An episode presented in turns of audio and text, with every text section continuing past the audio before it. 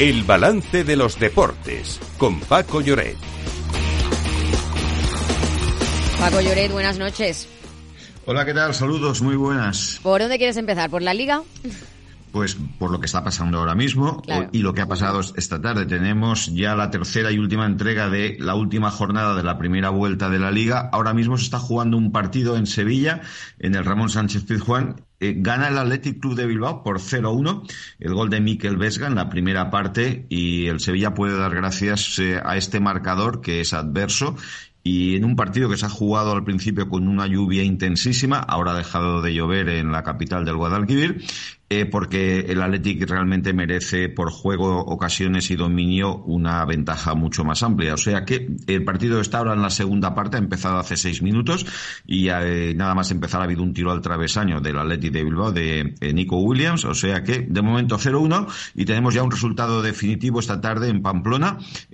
Osasuna ha ganado por 1-0 mm, con gol de Budimir al colista, al Almería que cierra la primera vuelta sin haber ganado un partido. Solo suma cinco puntos después de cinco empates y es el segundo peor eh, registro en la clasificación de la liga desde que se implantaron los tres puntos por victoria a mediados de los años 90.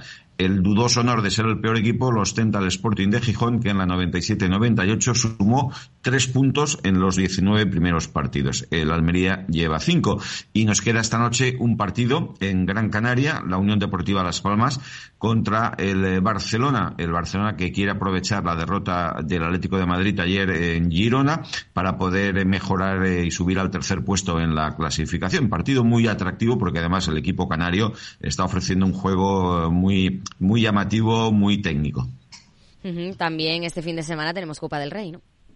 Sí, esta es otra. Tenemos la Copa del Rey que llega eh, en, jornada de sábado y de domingo. Y ahí intervienen todos los equipos de primera división, incluidos aquellos que van a jugar en breve la Supercopa, que son, recordemos, el Barcelona, el Real Madrid, el Atlético de Madrid y Osasuna de Pamplona. Bueno, son duelos muy desequilibrados rápidamente. Lugo, Atlético de Madrid, Español Getafe, hay un Elche Girona, eh, Arandina Real Real Madrid, Amorebieta Celta, Cartagena Valencia, eh, un duelo muy atractivo se leí para Atleti de Bilbao, Barbastro Barcelona, Málaga Real Sociedad y un duelo canario Tenerife Las Palmas, Racing de Ferrol Sevilla, Castellón Osasuna, Burgos Mallorca y eh, a la vez eh, frente al Betis. Este duelo es singular porque son los dos únicos equipos de primera que se van a enfrentar y también hay un Huesca Rayo. O sea que vamos a ver, partido único y, y los que ganen siguen adelante porque el día 17 se disputan ya los octavos de final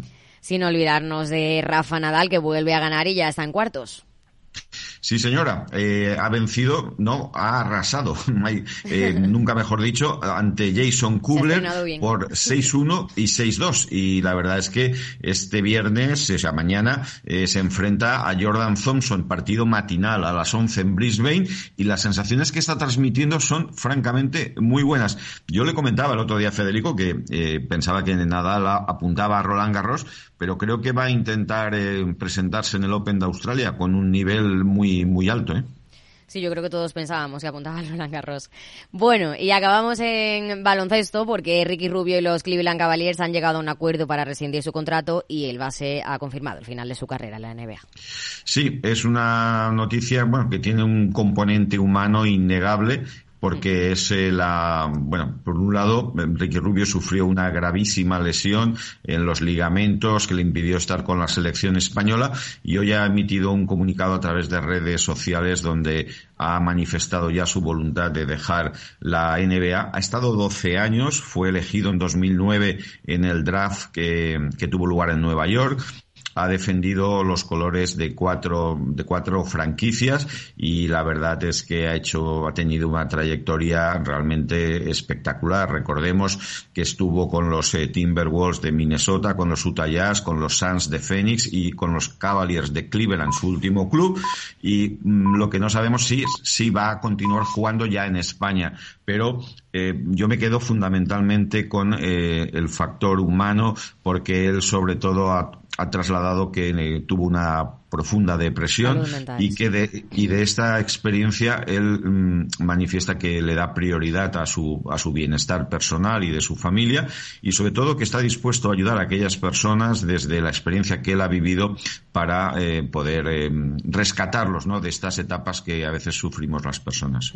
Y acabamos con otra retirada. Virginia Torrecillas ha anunciado que deja el fútbol. Sí, la centrocampista española ha anunciado que deja su carrera deportiva a los 29 años después de pasar por clubes como el Barcelona, el Atlético de Madrid y el Villarreal, y también de ser internacional con la selección española. Torrecillas ganó con el Atleti una Copa de la Reina y una Supercopa y tenía una carrera muy prometedora hasta que una noticia le cambió la vida. En mayo de 2020 le diagnosticaron un tumor cerebral y tuvo que dejar a un lado su carrera para afrontar una larga y dura recuperación hasta que en enero de 2022 pudo volver a entrar en una convocatoria para la Supercopa de España. No obstante, no pudo tener mucha continuidad y fichó por el Villarreal, donde tan solo ha acumulado 152 minutos hasta el día de hoy que ha anunciado su retirada. Pues muchas gracias Lorena Ruiz, Paco Lloret. Buenas tardes. Igualmente. Adiós. Buenas noches, Aida. Hasta luego.